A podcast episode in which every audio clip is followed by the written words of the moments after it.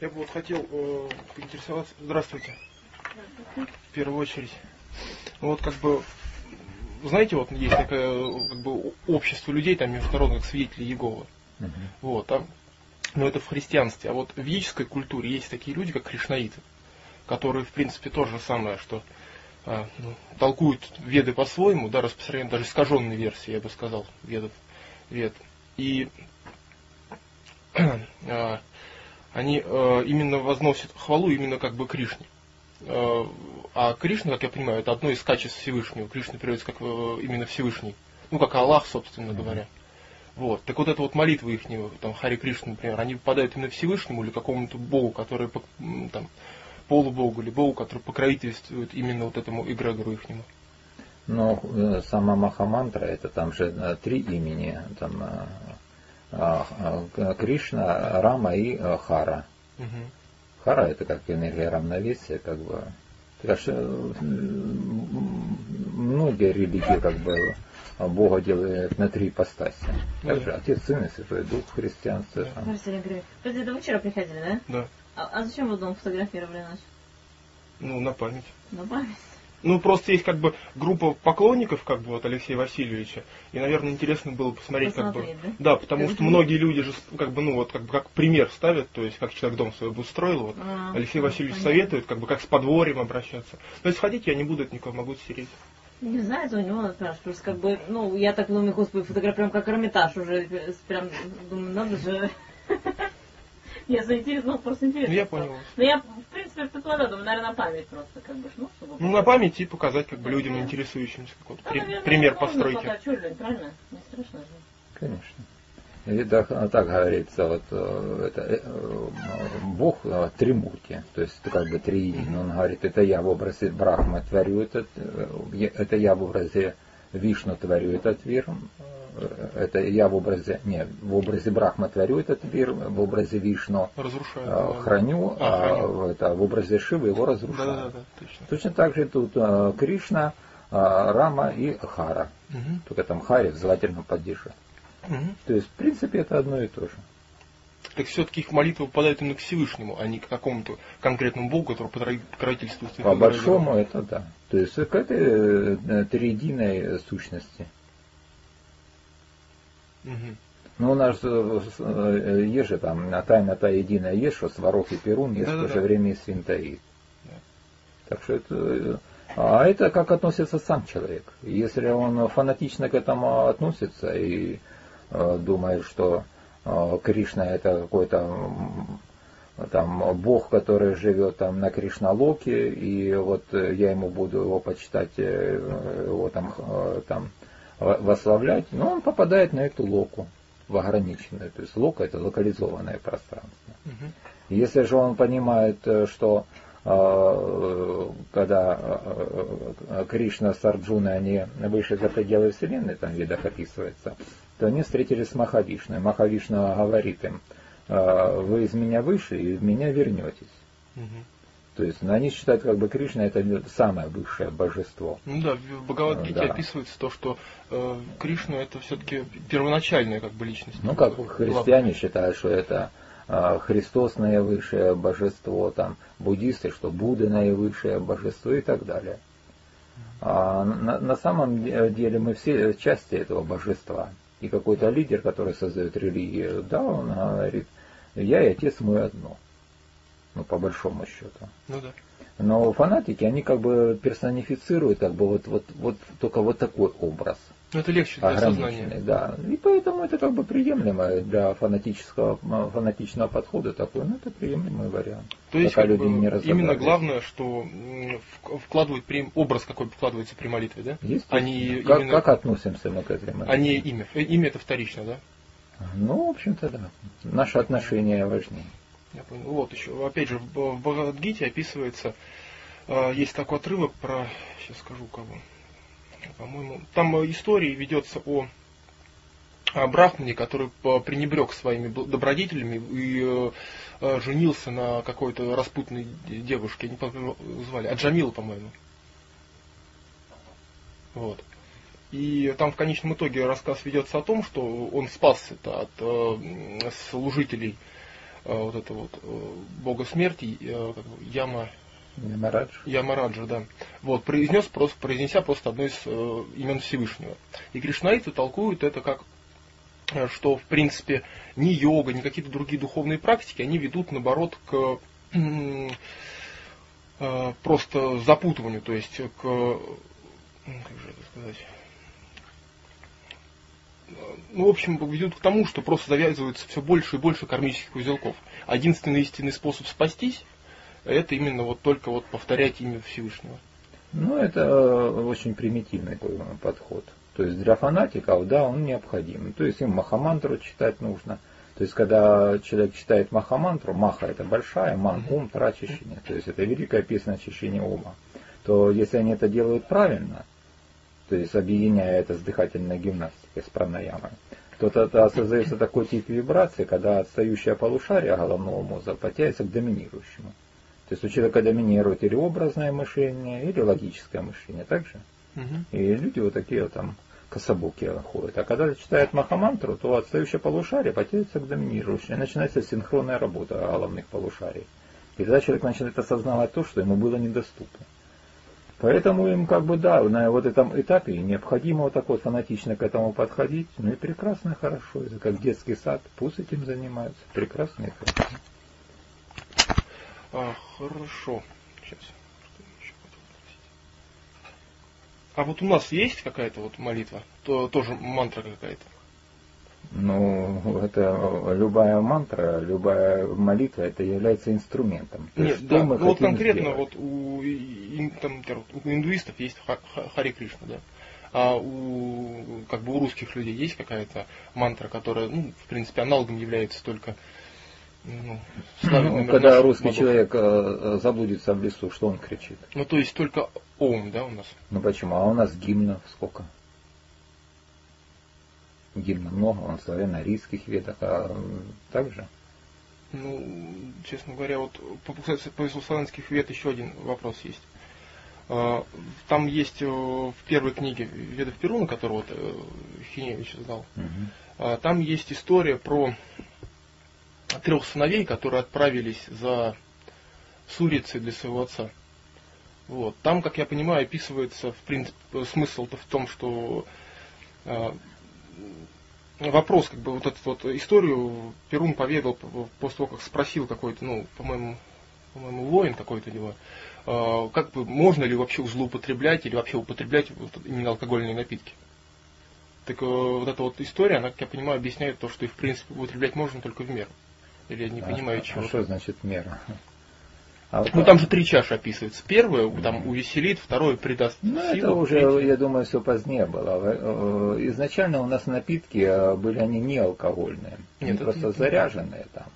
Но алкоголь ну, содержится, он э, там в простокваше тоже алкоголь содержится. Mm. Так же?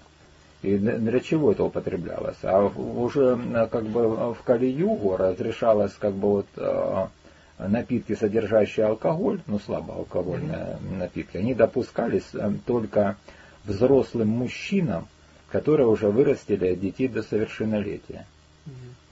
То есть они уже не создавали потомство, и э, на определенном э, обряде им как бы разрешалось.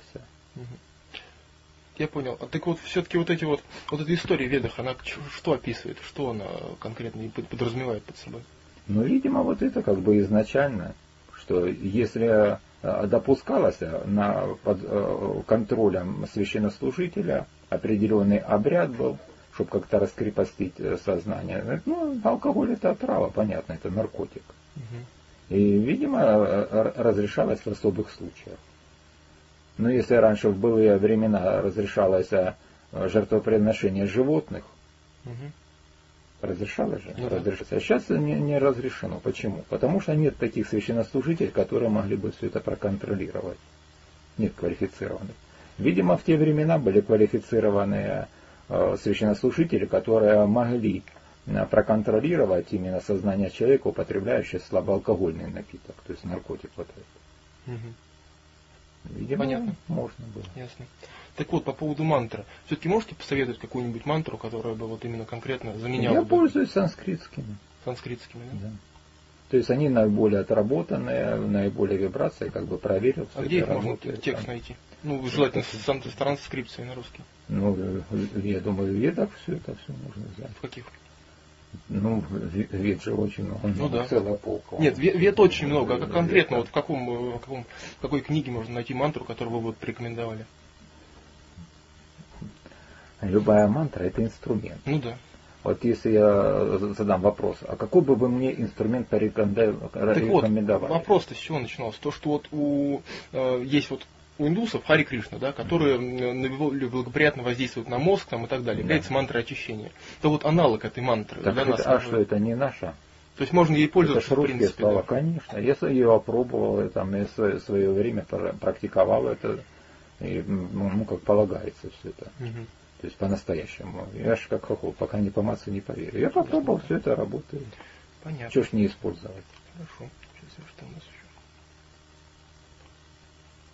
Так вот, а еще как бы в ведах пишется то, что вот, э, повторяет мантру, да, можно все-таки э, как бы избавиться от кармических последствий, в принципе. Это реально? Или нужно все-таки эти кармические последствия правильно будет все-таки отработать и выработать правильные отношения? Правильно лишь только в той мере, что когда человек, например, читает мантры, и у него ум очищается, то есть ман это ум, очищение. Mm-hmm. Ум у него очищается настолько, что он осознает, что есть три типа действий. Есть карма, mm-hmm. викарма и акарма. Да.